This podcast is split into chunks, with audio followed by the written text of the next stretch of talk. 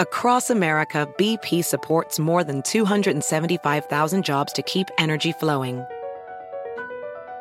Jobs like updating turbines at one of our Indiana wind farms and producing more oil and gas with fewer operational emissions in the Gulf of Mexico. It's and, not or. See what doing both means for energy nationwide at bp.com slash investing in America.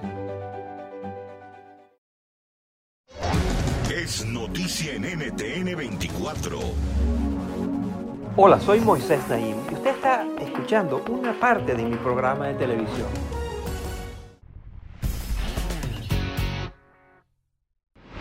Bienvenidos, soy Moisés Naim desde Washington. Encantado de estar de nuevo con ustedes, como siempre. La época de las Navidades se ve amenazada. Puede que este año muchos niños se queden sin regalos. Estas son frases que estamos oyendo crecientemente y son algunas de las advertencias que hemos visto cada vez más en las noticias. Y es que las cadenas de suministros globales enfrentan una crisis sin precedentes que ha llevado a una escasez enorme de un sinnúmero de productos. De hecho, compañías como Adidas, HM y la fábrica de juguetes Hasbro ya han advertido que no podrán cumplir con los compromisos de ventas para las festividades.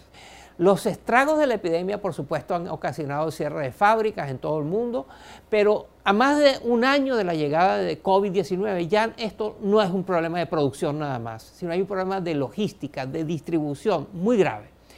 El sistema de transporte marítimo que sustenta el 90% del comercio internacional está en grave crisis. Y algunos expertos pronostican que esta crisis podría perdurar hasta el año 2023. Pero ¿cómo llegamos aquí? ¿Y qué hacer para remediar la situación? Estas son algunas de las preguntas que respondemos en el siguiente y muy importante reportaje. Miren.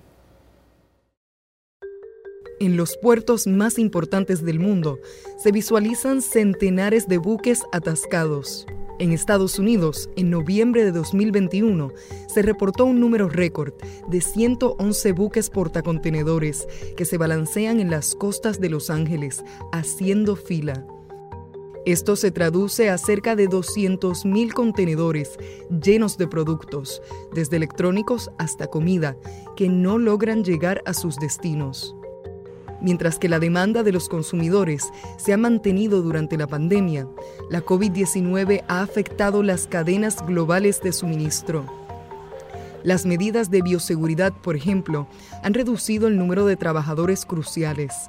Así lo explica Willie Shee, profesor en la Escuela de Negocios de la Universidad de Harvard. Uh, necesitamos camioneros para mover los contenedores. Necesitamos gente que los descargue en los centros de distribución y los prepare para distribuirlos a los comerciantes o productores.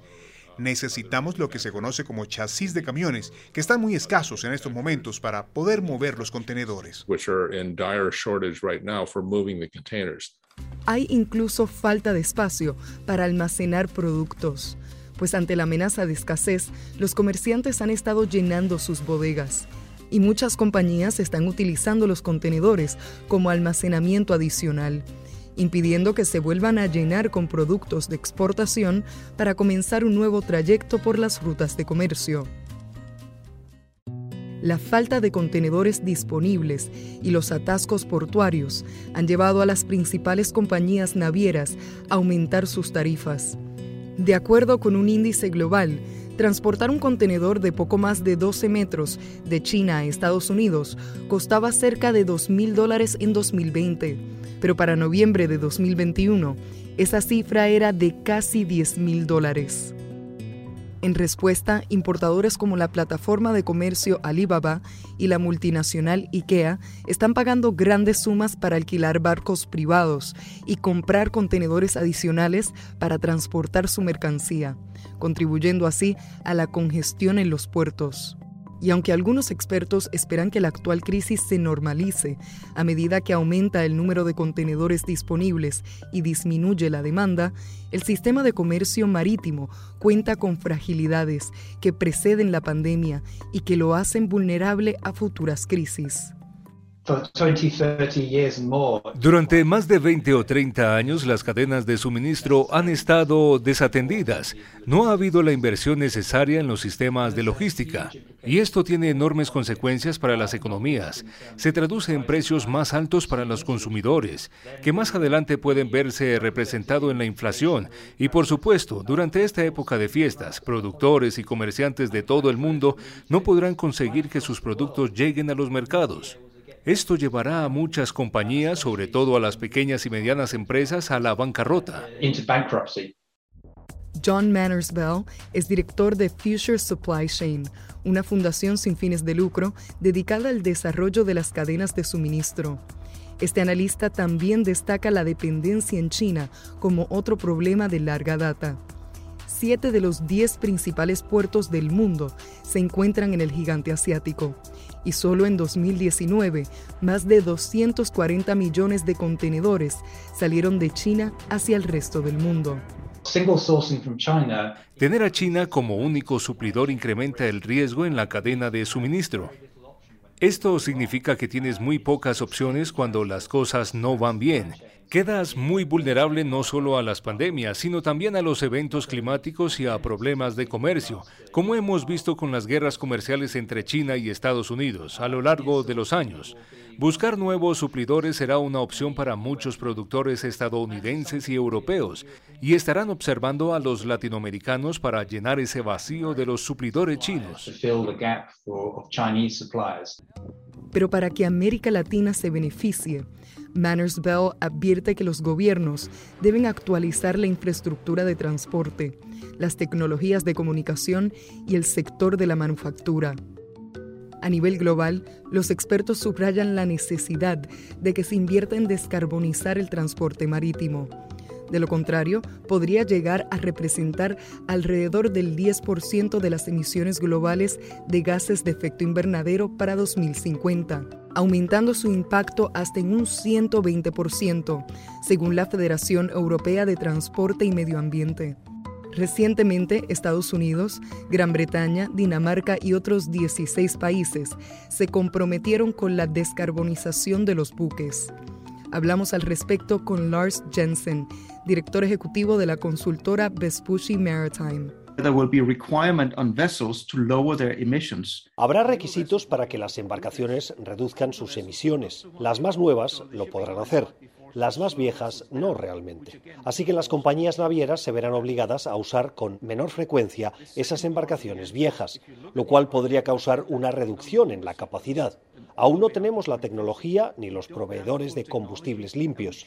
Esto ocurrirá durante esta década y luego veremos una transformación. Es imperativo que así sea, pues fenómenos exacerbados por el cambio climático, como el aumento del nivel del mar y la erosión costera, ya están haciendo que las rutas existentes no sean tan seguras o fáciles de navegar como antes.